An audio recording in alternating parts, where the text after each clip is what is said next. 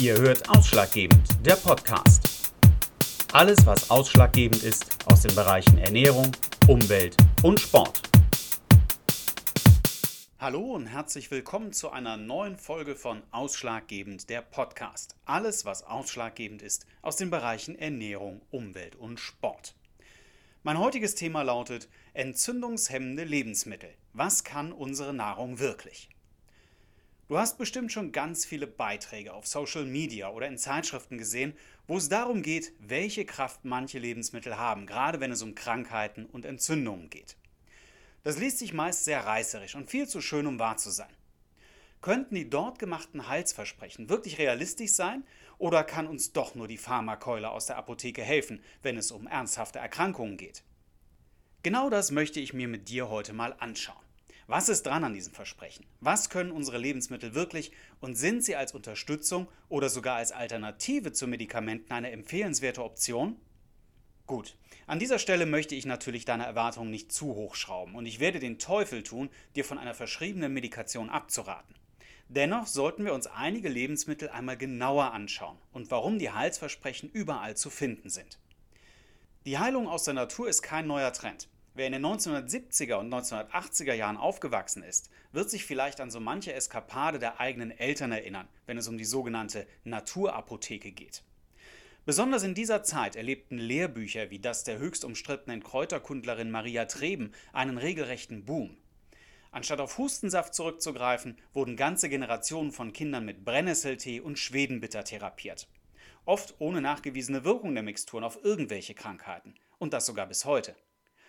Das sollte uns aber nicht davon abhalten, mit dem Stand der heutigen Erkenntnisse das ein oder andere Lebensmittel vielleicht in einem anderen Licht zu sehen. Gehen wir doch mal die Highlights durch, die ein enorm heilendes Potenzial haben. Thymian kennst du sicherlich. Ein typisches Gewürz in der mediterranen Küche. Aber wusstest du, dass Thymian auch das Antibiotikum des armen Mannes genannt wird? Wir müssen uns heutzutage mit zunehmend aggressiveren Antibiotika gegen Bakterien zur Wehr setzen, weil über Jahrzehnte Resistenzen entstanden sind. Schauen wir mal ins Pflanzenreich, dann gibt es da durchaus interessante Strategien, die gegen Bakterien schützen. Gerade die im Thymian enthaltenen sekundären Pflanzenstoffe Thymol und Cineol wirken nachweislich desinfizierend, entzündungshemmend und antibakteriell. Daher auch der Spitzname Antibiotikum des armen Mannes. In der Naturheilkunde kommt Thymian meist als Tee oder ätherisches Öl zum Einsatz zur Stärkung des Immunsystems. Streng nach dem Motto: Die nächste Grippe kommt bestimmt, nur nicht zu dem, der Thymian nimmt. Auch die Meerrettichwurzel hat ganz hervorragende Eigenschaften. Natürlich gibt es auch hier wieder einen markigen Spitznamen, das Penicillin der Bauern. Bekannt ist Meerrettich als Heilpflanze bereits seit dem 12. Jahrhundert. Auch er hat ausgezeichnete entzündungshemmende, antivirale und antibakterielle Eigenschaften. Die enthaltenen Senföle beugen Erkältungen vor und lindern Schmerzen. Er verhindert, dass sich Bakterien vermehren und wirkt sogar gegen Viren. Einen Hustensaft aus Meerrettich kann man sich leicht selbst zubereiten. Einfach ein 5 cm langes Stück Meerrettich reiben und mit 4 Esslöffeln Honig über Nacht in ein Schraubglas geben. Von diesem Hustensaft dann bis zu 4 Teelöffel am Tag einnehmen und die Beschwerden werden schnell besser. Zur Vorbeugung reicht sogar nur ein Teelöffel am Tag. Wer es aber bei der Menge übertreibt, kann schnell eine Reizung der Schleimhäute, des Rachens und der Speiseröhre damit verursachen. Hast du ohnehin schon mit Sodbrennen, einer Nierenerkrankung oder einer Magenschleimhautentzündung zu tun, solltest du lieber ganz die Finger davon lassen. Etwas weniger spektakulär ist der Quinoa. Er senkt nachweislich völlig nebenwirkungsfrei Migräne um fast 90 Prozent. Migräne entsteht oft infolge einer Blutgefäßverengung und das im Quinoa massig enthaltene Magnesium kann diese Verengung entspannen und dadurch Migräneanfälle reduzieren. Vielleicht gehörst du zu dem Personenkreis, der sich regelmäßig mit einer Blasenentzündung rumschlagen muss. Die brennenden Schmerzen sind für Betroffene die reinste Qual und natürlich möchte man schnellstmöglich Linderung. Dann kommen oft Antibiotika zum Einsatz. Durch die immer wieder erneute Einnahme dieser Medikamente können sich jedoch Resistenzen bilden, sodass das Antibiotikum irgendwann nicht mehr wirkt und auch bei anderen Erkrankungen wirkungslos bleibt. Ein weiterer negativer Nebeneffekt bei der häufigen Einnahme eines Antibiotikums ist, dass sich das Mikrobiom deines Darms verändert und die Schutzschicht deiner Blasenhaut porös wird. Wäre es also nicht schön, wenn man schon im Vorfeld etwas tun könnte, dass es erst gar nicht zu einer Blasenentzündung kommt mit antientzündlicher Ernährung lassen sich nicht nur akute Beschwerden lindern, auch stärkst du damit dein Immunsystem und die Wahrscheinlichkeit steigt, dass du erst gar keine Blasenentzündung bekommst. Probiotika und Präbiotika in Lebensmitteln können das erledigen, das heißt Milchsäurebakterien und Ballaststoffe. Natürlich sollte im gleichen Atemzug alles Entzündungsfördernde reduziert werden, wie Zusatzstoffe in Lebensmitteln, Zucker und tierische Produkte aus Schweingeflügel und Rindfleisch. Nicht tabu dagegen sind fette Seefische wie Lachs, Makrele und Hering. Willst du zusätzlich auf Präparate zurückgreifen, so haben Studien gezeigt, dass Senfölglykoside helfen, Entzündungen zu bekämpfen. Sie findest du beispielsweise in Präparaten aus Meerrettich und Kapuzinerkresse. Kleiner Tipp am Rande, gegen häufige Harnwegsinfekte kann man sich übrigens auch impfen lassen. Der Impfstoff besteht aus verschiedenen abgetöteten Bakterien. Durch die Impfung wird erreicht, dass sich deine Blasenwand regenerieren kann und der Körper besser mit Angriffen klarkommt. Auch Honig wirkt antibakteriell und entzündungshemmend. Laut Studien wirkt Honig in vielen Fällen sogar besser als Hustensaft aus der Apotheke.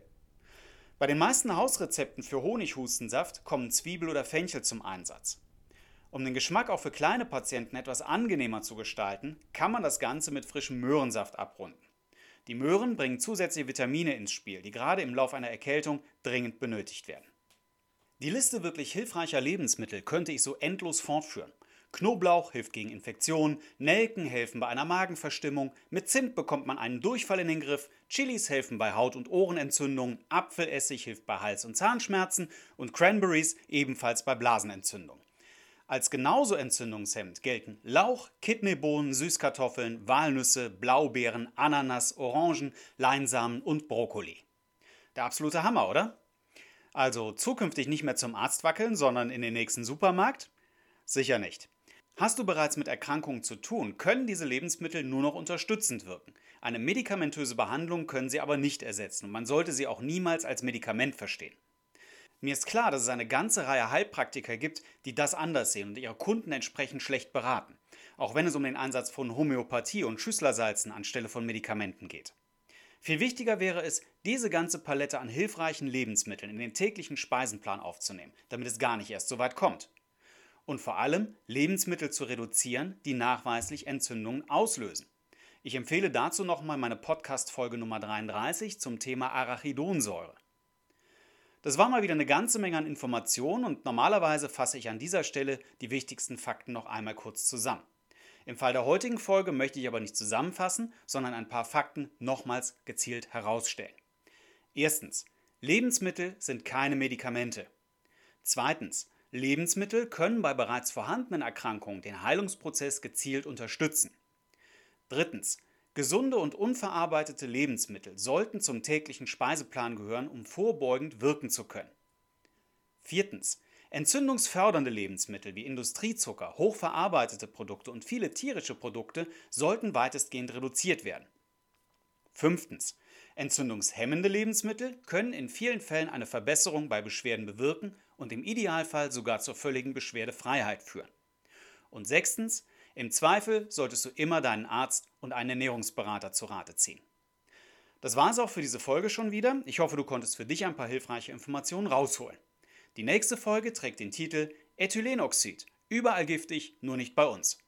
Darin schauen wir uns gemeinsam einmal an, was das für ein Stoff ist, wo man ihn überall findet und warum er so unterschiedlich bewertet wird.